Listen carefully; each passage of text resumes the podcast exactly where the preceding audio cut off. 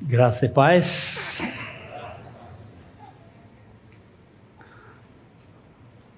O apóstolo João, o último, o último, o último dos moicanos, o último dos apóstolos, na sua velhice, quando ele escreve a sua primeira epístola, no capítulo 5, no verso 19, ele diz que o mundo jaz. Ele diz: Sabemos que somos de Deus e que o mundo, metade do mundo jaz no maligno. Foi assim que disse? O mundo inteiro jaz no maligno.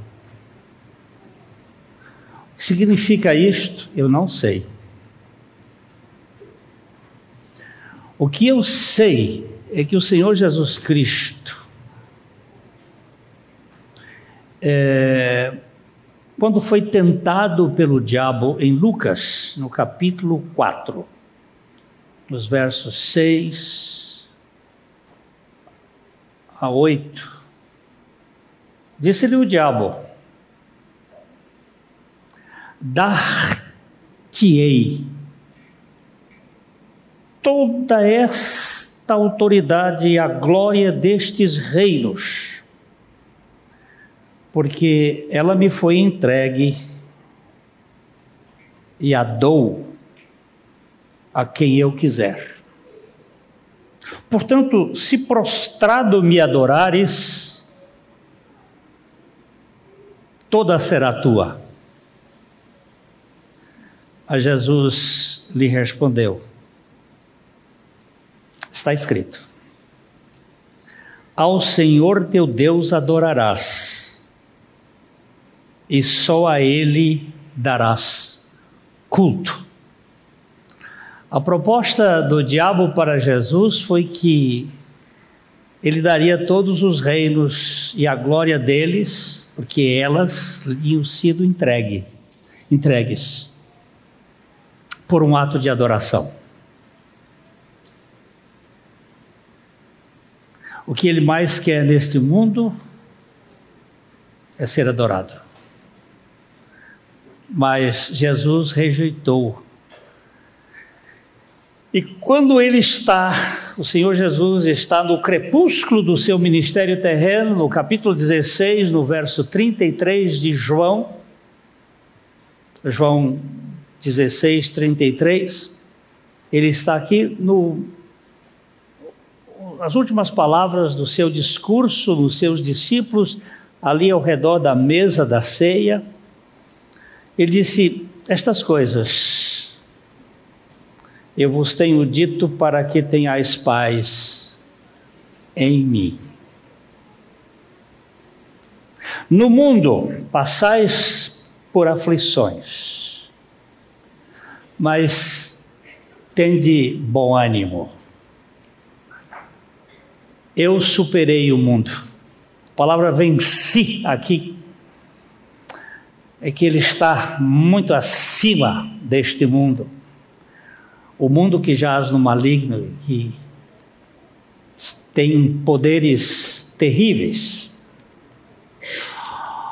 O ano de 2023 está sendo apontado por alguns analistas como um ano de muitas guerras. Qual será a primeira? Sérvia e Kosovo está ali pegando fogo. China e Taiwan, Coreia do Norte e Japão, Israel e Irã,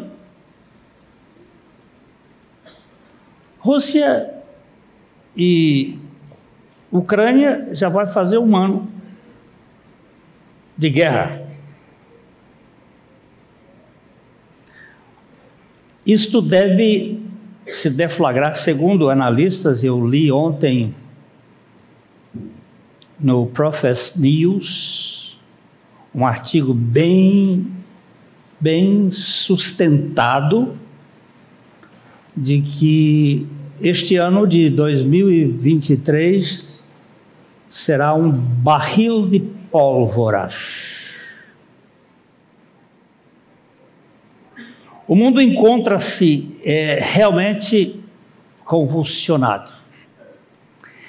Interessante que eu, eu também acabei lendo um artigo bem interessante sobre a vibração de Hertz do planeta Terra. Até 1952, a vibração do planeta Terra, a vibração em Hertz era de 7,82. E hoje encontra-se em 432, fazendo com que o tempo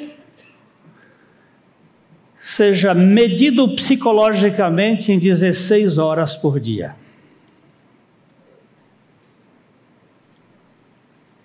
É que nós não percebemos essa vibração, mas parece que tem alguma coisa aí pelo ar, que Jesus diz que se o tempo não fosse abreviado, nem mesmo os eleitos iriam suportar. Esta explicação é bem interessante, até foi o Fernando que me colocou, eu já tinha lido isso de um físico alemão, eu não sabia explicar muito bem, mas ontem ficou um pouco mais clara e eu agora vou pesquisar um pouco mais essa, esse assunto da diminuição psicológica do tempo diante da vibração da Terra, porque de 7,82 para 432 é um negócio que eu não sei nem explicar. O globalismo e o regionalismo estão em conflitos no mundo inteiro. Estes macro governantes do mundo e o nacionalismo ele está em conflito Alemanha, Inglaterra, Estados Unidos. O Brasil deu um show de luta. O globalismo e o regionalismo, fazendo uma, uma mistura na geopolítica, que é bom ser observador. Nós não podemos dormir de toca Precisamos estar despertos. E então, para onde o mundo vai caminhando? Papa Bento descansou agora, ficou este outro que é muito globalista, que mexe os pauzinhos com a NON, a nova ordem mundial, e que está bem afinado com a religião a universal ou a única religião que deve ser implantada este ano. Foi o ano passado foi oficializada em Astana, a capital do Cazaquistão, onde estava o Chico, o Francisco, e agora o negócio deve caminhar para afunilar um só governo, uma só moeda, uma só religião, o controle que o nosso Senhor Jesus já tinha previsto lá no capítulo 24 de Mateus, capítulo 21 de Lucas, e que está no processo muito forte. Só mais uns dadinhos para a gente poder caminhar um pouco mais aqui. Em 1776, na Baviera, um grupo de pessoas começou este projeto, que é chamado o projeto dos Illuminati. E eles vêm caminhando paulatinamente. Segundo eles, era um projeto para 250 anos.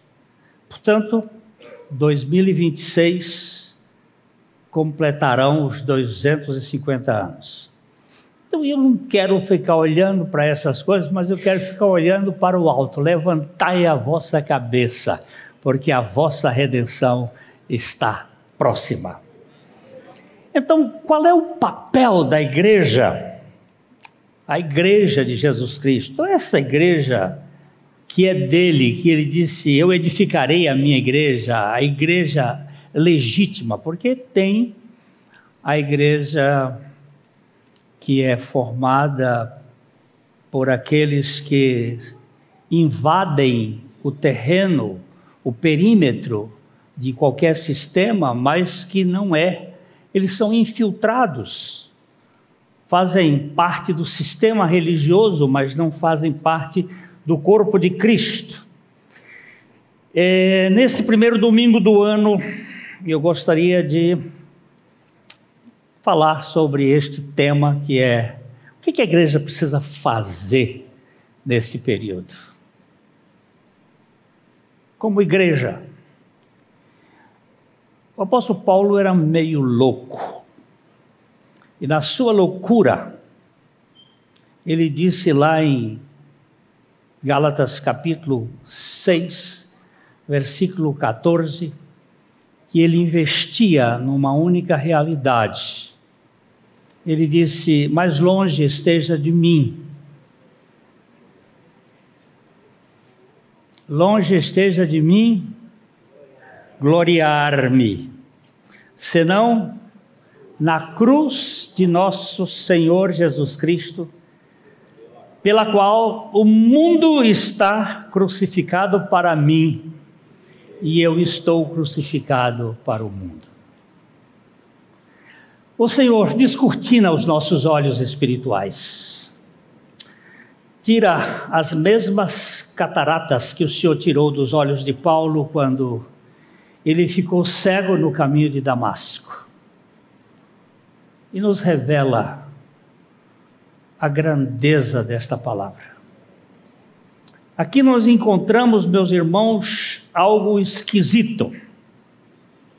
O apóstolo Paulo resolve enfatizar toda a sua glória num instrumento de tortura.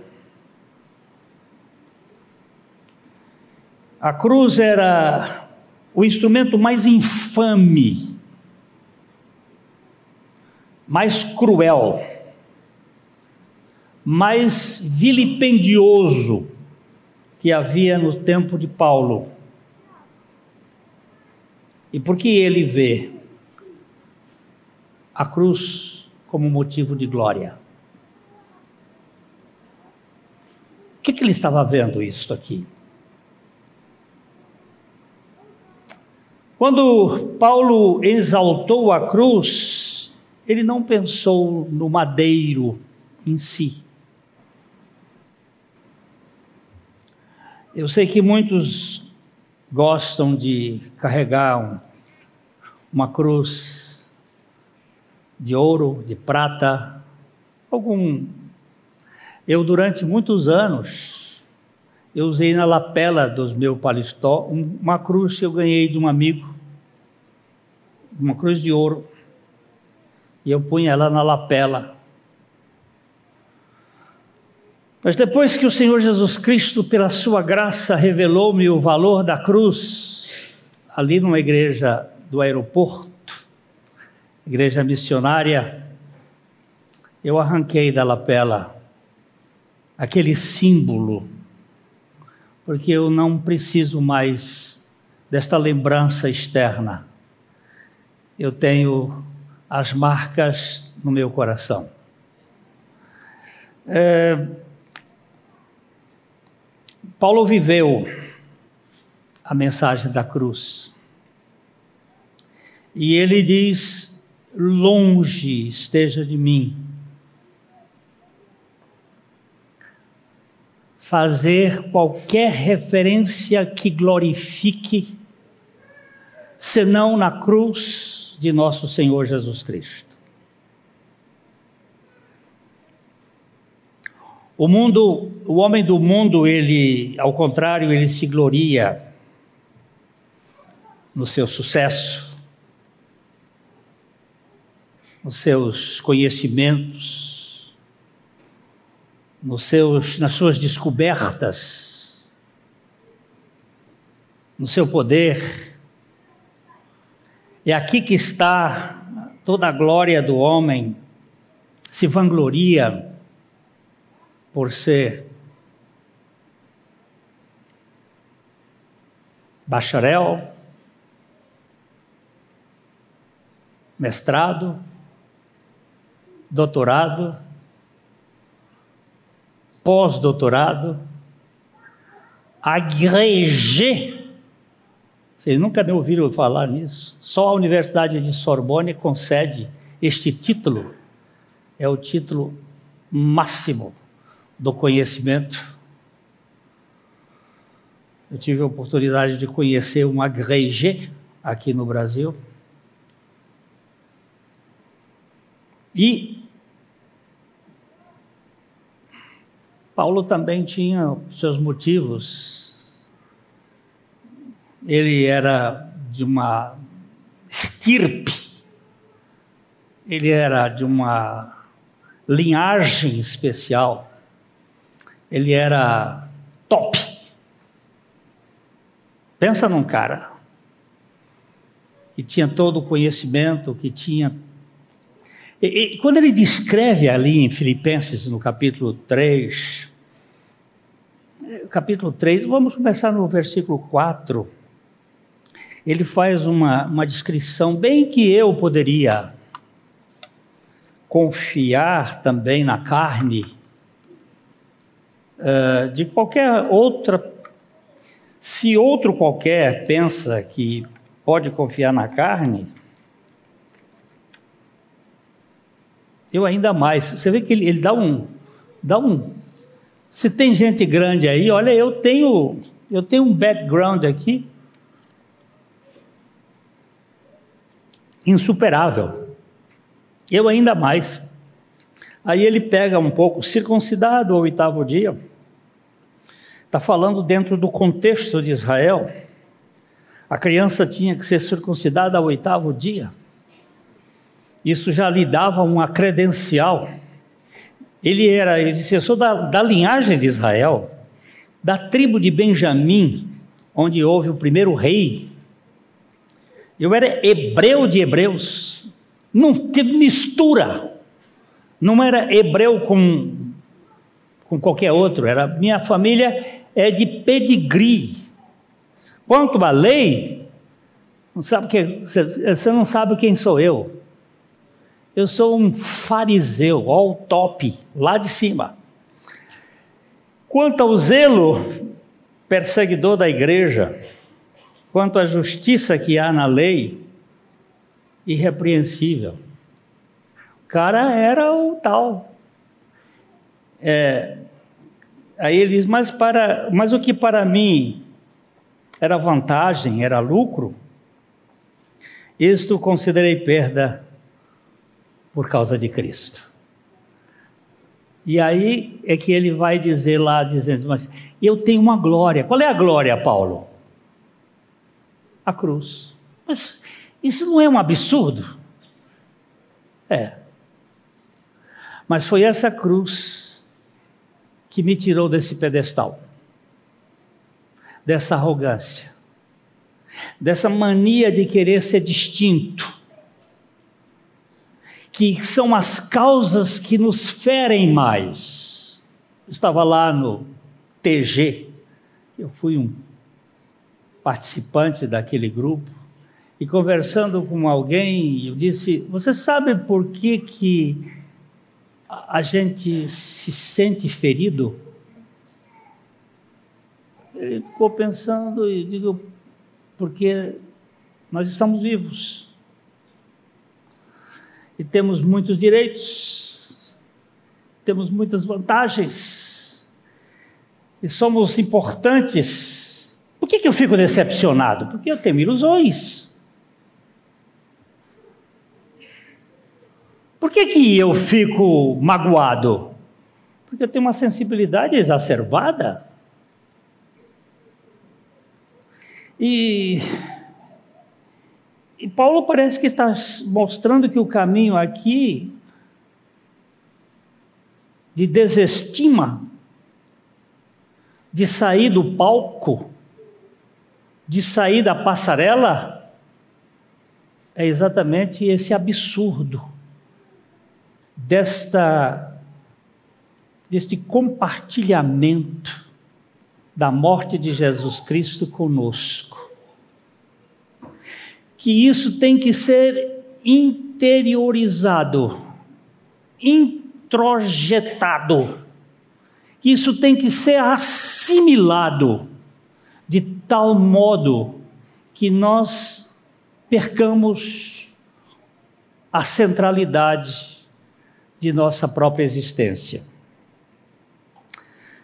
tanto no campo da erudição, como no exemplo da conduta da família, como nas relações. Ele diz, chegou um ponto, vamos dar uma olhadinha nesse texto, porque a gente precisa andar um pouco mais, que é, é 2 Coríntios capítulo 12, de 1 a 6, quando Paulo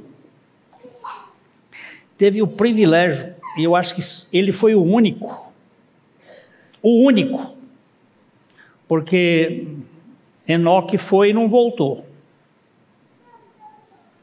é, Elias foi e deu uma pala só com Jesus. Moisés, a gente não sabe muito do como foi que ele foi, ele também ficou só ali. Mas Paulo foi até o terceiro céu. E ele disse que ouviu coisas que são inefáveis. Como é que ele diz? Se é necessário, é a mesma palavra que é para gloriar da cruz, viu? É a mesma. Se é necessário que eu me glorie, ainda que não convém, eu passarei as visões e as revelações do Senhor. Eu conheço um homem em Cristo que há 14 anos foi arrebatado até o terceiro céu. Se no corpo ou fora do corpo, não sei, Deus o sabe.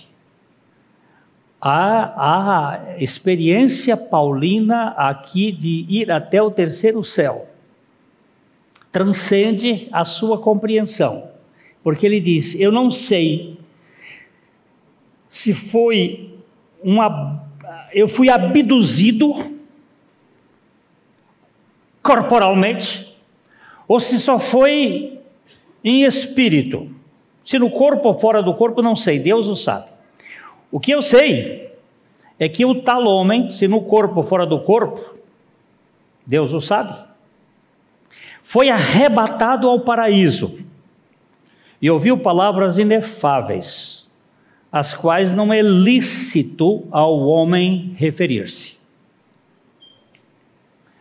E, e de tal coisa me gloriarei. Olha aqui, o privilégio que ele teve. Não, porém, de mim mesmo salvo nas minhas fraquezas. Pois, se eu vier a gloriar-me, não serei nécio, porque direi a verdade, mas abstenho-me para que ninguém se preocupe comigo mais do que em mim vê ou de mim ouve. Aqui ele diz: Olha, eu, o que eu tive é incomparável, mas espera, espera, espera. Aí daqui para frente ele vai contar uma história que é bem bizarra. Ele vai falar que por causa deste patamar singular, único, inigualável, que foi providenciado um, um, um, um desmanche disso aqui. Olha o que ele diz aí, vamos, vamos olhar aqui. O verso 7. E, e para que não me ensoberbecesse, a coisa mais perigosa que existe em mim, não sei se você, é o ensoberbecimento. Quando alguma coisa favorável acontece, eu me sinto singular. Esse, e ele disse: para que eu não me ensoberbecesse com a grandeza das revelações, foi-me posto um espinho da, na carne, mensageiro de Satanás, para me esbofetear, a fim de que eu não me exalte. E quem pôs? Quem foi que pôs esse espinho na carne de Paulo, em Paulo? Foi Satanás? Não. Porque a coisa que mais Satanás quer é que nós nos exaltemos, que nós nos orgulhemos, que nós nos sintamos especiais e melhores. Foi-me posto um espinho na carne, mensageiro de Satanás, a fim de me esbofetear. E por causa disto, eu, sabe, três vezes pedi ao Senhor que afastasse de mim. Eu acho que Paulo jejuou aqui, ele batalhou, ele orou três vezes, assim como Jesus também orou três vezes, assim como Daniel também orava três vezes, ele orou três vezes, mas então ele recebe uma mensagem esdrúxula, dizendo: a minha graça é suficiente. A minha graça te basta. Por quê? Porque o poder se aperfeiçoa na fraqueza. Opa, isso é, isso é contrassenso.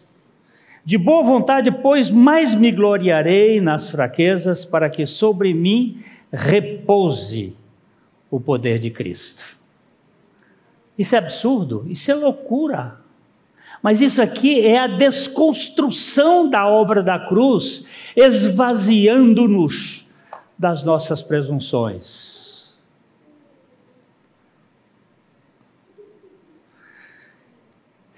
Veja mais o que ele diz aqui no verso 10. Pelo que sinto prazer. Paulo, você está louco, Paulo?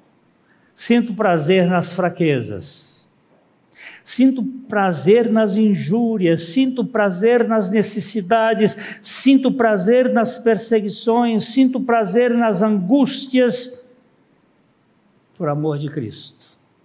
Porque quando eu sou fraco, então é que eu sou forte. Meus irmãos, por que Paulo tinha este prazer de gloriar-se na cruz de Cristo. É, é isto que eu quero andar mais um pouquinho. Por quê?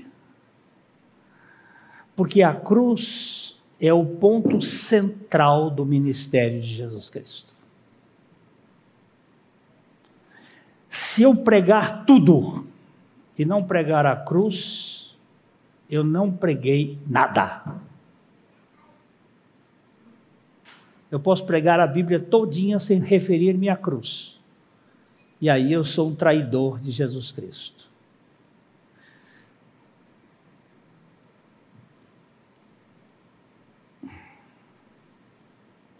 Vamos para João 12, 27 e 28. Agora, Jesus está aqui dizendo: agora está angustiada a minha alma. E que direi eu? Pai, salva-me desta hora. Mas precisamente precisamente com este propósito vim para esta hora. Pai, glorifica o teu nome. Então veio uma voz do céu: Eu já o glorifiquei e ainda o glorificarei. Para que, que Jesus veio a este mundo? Qual foi o seu ministério? central. Foram aquelas seis horas, meus irmãos, das nove da manhã às três da tarde. Ali o universo convergiu para uma pessoa que recebia toda a incumbência do Pai para salvar um povo, exclusivamente para Ele, zeloso de boas obras. Este é o centro da pregação.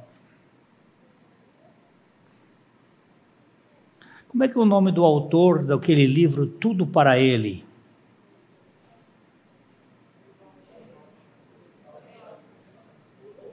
Oswaldo Chambers. Ele disse: se eu puder ajudar qualquer pessoa neste planeta, fora de Jesus crucificado, eu sou um traidor de Jesus Cristo. Se eu puder ajudar qualquer pessoa com os meus conhecimentos de psicologia, para ajudá-la a sair da depressão, e sonegar a obra de Jesus Cristo crucificado. Eu estou traindo o seu ministério. Por quê, meus irmãos? Se Deus tivesse alguma outra fórmula para resolver os problemas dos homens fora de Jesus Cristo, e não usou, temos que usar, considerar que este Deus é muito perverso.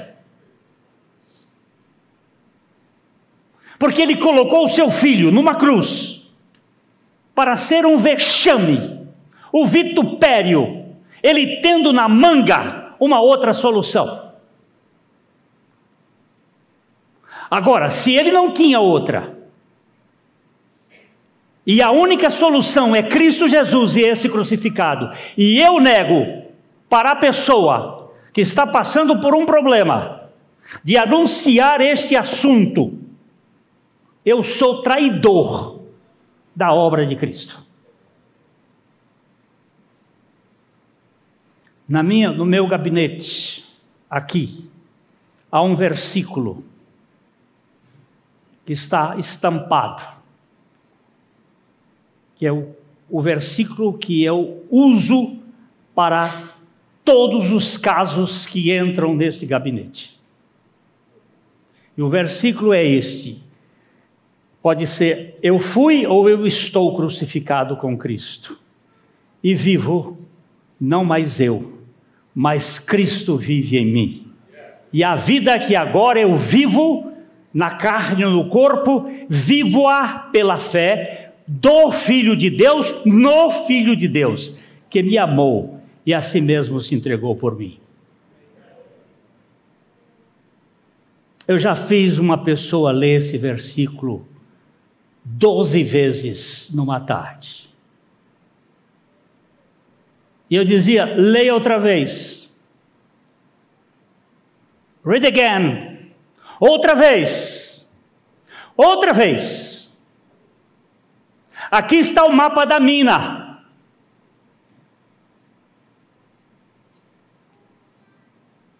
Eu estou crucificado com Cristo.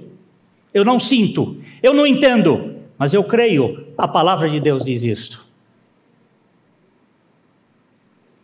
E aquela pessoa que se debatia com os seus sentimentos, porque nós temos um problema tremendo com os nossos sentimentos na décima segunda vez, virou para mim e disse: Eu creio.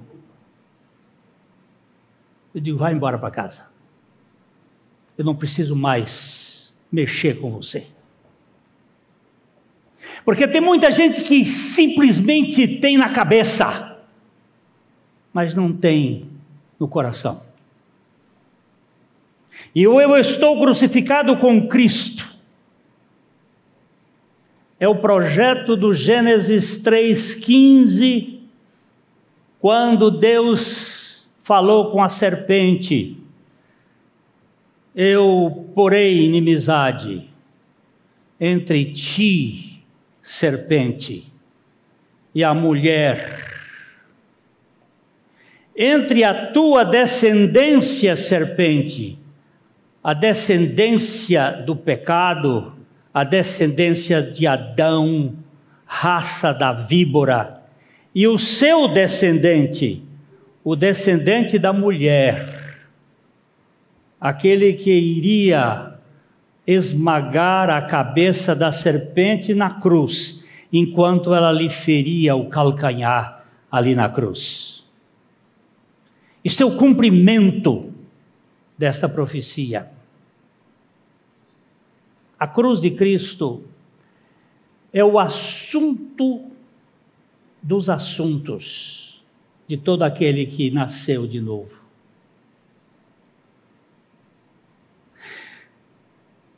Estava com o pastor Abuchaim uma vez tomando um café com um grupo de pessoas e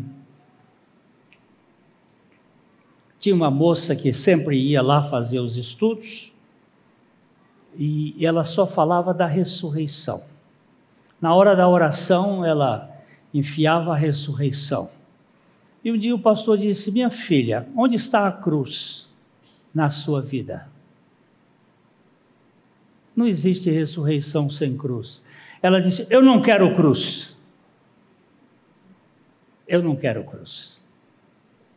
Porque cruz significa eu tenho que sair do centro. Eu não posso mais mandar no meu marido, nem na minha esposa. E aqui vai para cada uma de vocês e para cada um de vocês que quer mandar no outro, você não tem direito de mandar em ninguém. Exercendo um papel que não lhe compete.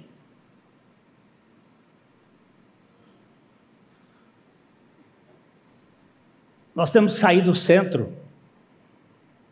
A cruz é o ponto que nos erradica do direito de impor aos outros os nossos próprios costumes.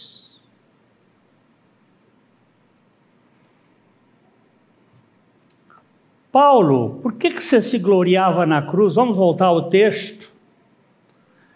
Vamos voltar ao texto de, olha, mais longe esteja de mim gloriar-me, senão na cruz de nosso Senhor Jesus Cristo, pela qual o mundo, pela cruz, o mundo está crucificado para mim, mas eu também estou crucificado para o mundo.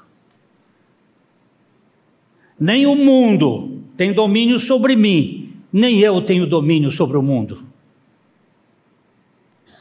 Eu gosto dessa história que eu já contei para vocês, mas vou contar mais uma vez. Certo funcionário de uma empresa foi chamado ao gabinete do, do dono da empresa. Sem meias palavras, o homem foi direto ao assunto. Nós estamos reestruturando a nossa empresa e nós precisamos de uma pessoa exatamente do seu tipo para ocupar a gerência. Nós analisamos a sua ficha e vimos que só há um problema com você. Você preenche todos os requisitos. A única coisa é que você é crente.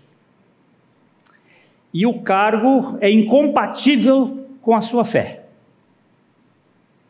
De modo que você terá que fazer uma opção entre a promoção no emprego e a sua fé. Mas você não precisa responder agora. Hoje é sexta-feira, vá para casa, pense no assunto. tome a decisão e na segunda-feira me diga qual foi a sua decisão. O irmão, crente, foi para casa, envolto num manto de dúvida, e naquele final de semana seu coração virou um campo de batalha entre o que é certo e o que é errado. Ah, você imagina, esse dinheiro iria dar condições, ele dar uma educação melhor aos seus filhos.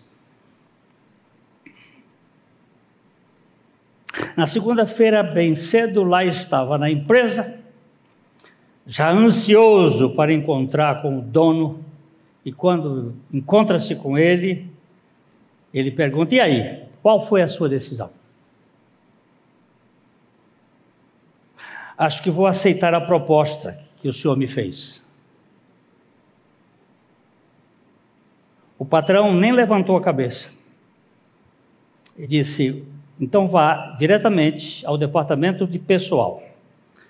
Você está despedido.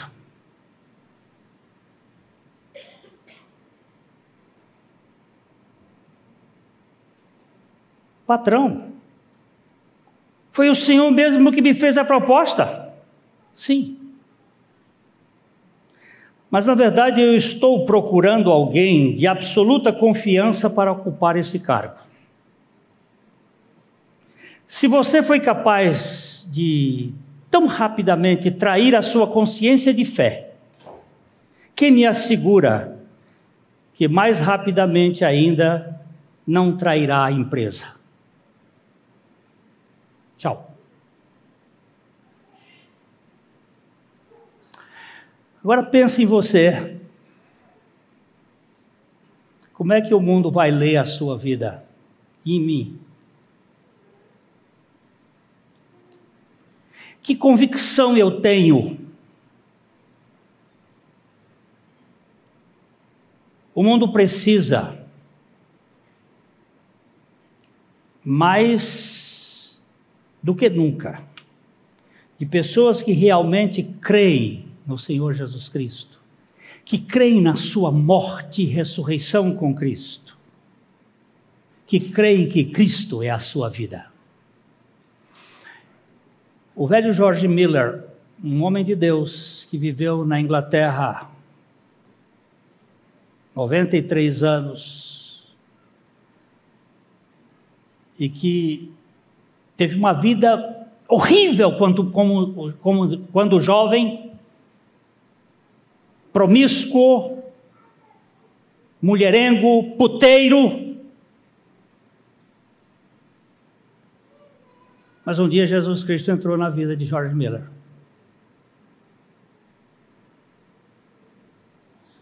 E o fez um novo homem. E ele deixou esta pepita de ouro. Um dia, morri para George Miller para suas opiniões, preferências, gosto e vontade. Morri para o mundo, sua aprovação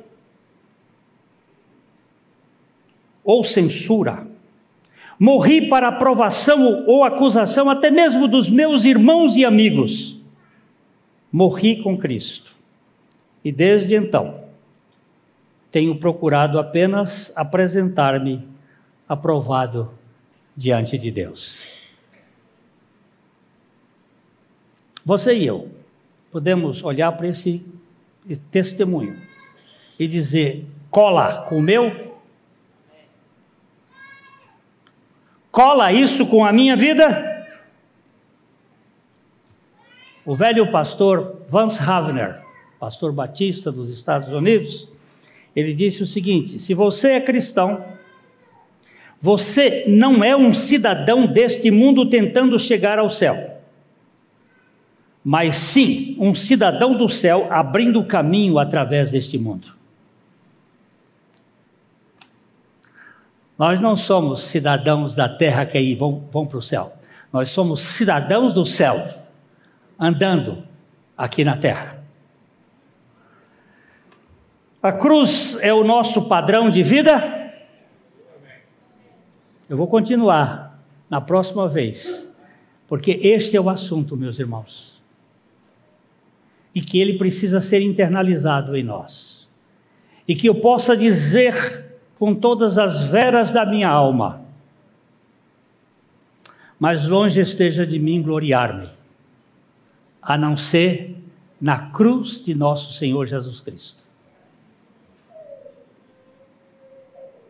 pela qual o mundo está crucificado para mim e eu estou crucificado para o mundo. Neste final, nós estamos passando por um momento bastante difícil para o Brasil. E pode ser pior. Mas nós temos uma esperança. Cristo, Jesus venceu. Nós não somos vencedores. Nós somos mais do que vencedores por meio daquele que nos amou. O Hildo começou a sua palavra aqui tristes, mas sempre alegres. É, é a compatibilização do sentimento com a certeza da fé. O sentimento me deixa triste mas a certeza da fé me mantém esperançoso, me mantém alegre. E mesmo que o chicote da perseguição venha, e possivelmente ele virá, a igreja deve passar por momentos bastante turbulentos, porque isso está caracterizando a vinda de nosso Senhor Jesus Cristo. E eu posso dizer, Maranata Senhor Jesus, nós não temos outra expectativa senão a tua volta. Louvado seja o nosso Senhor Jesus Cristo, meus irmãos.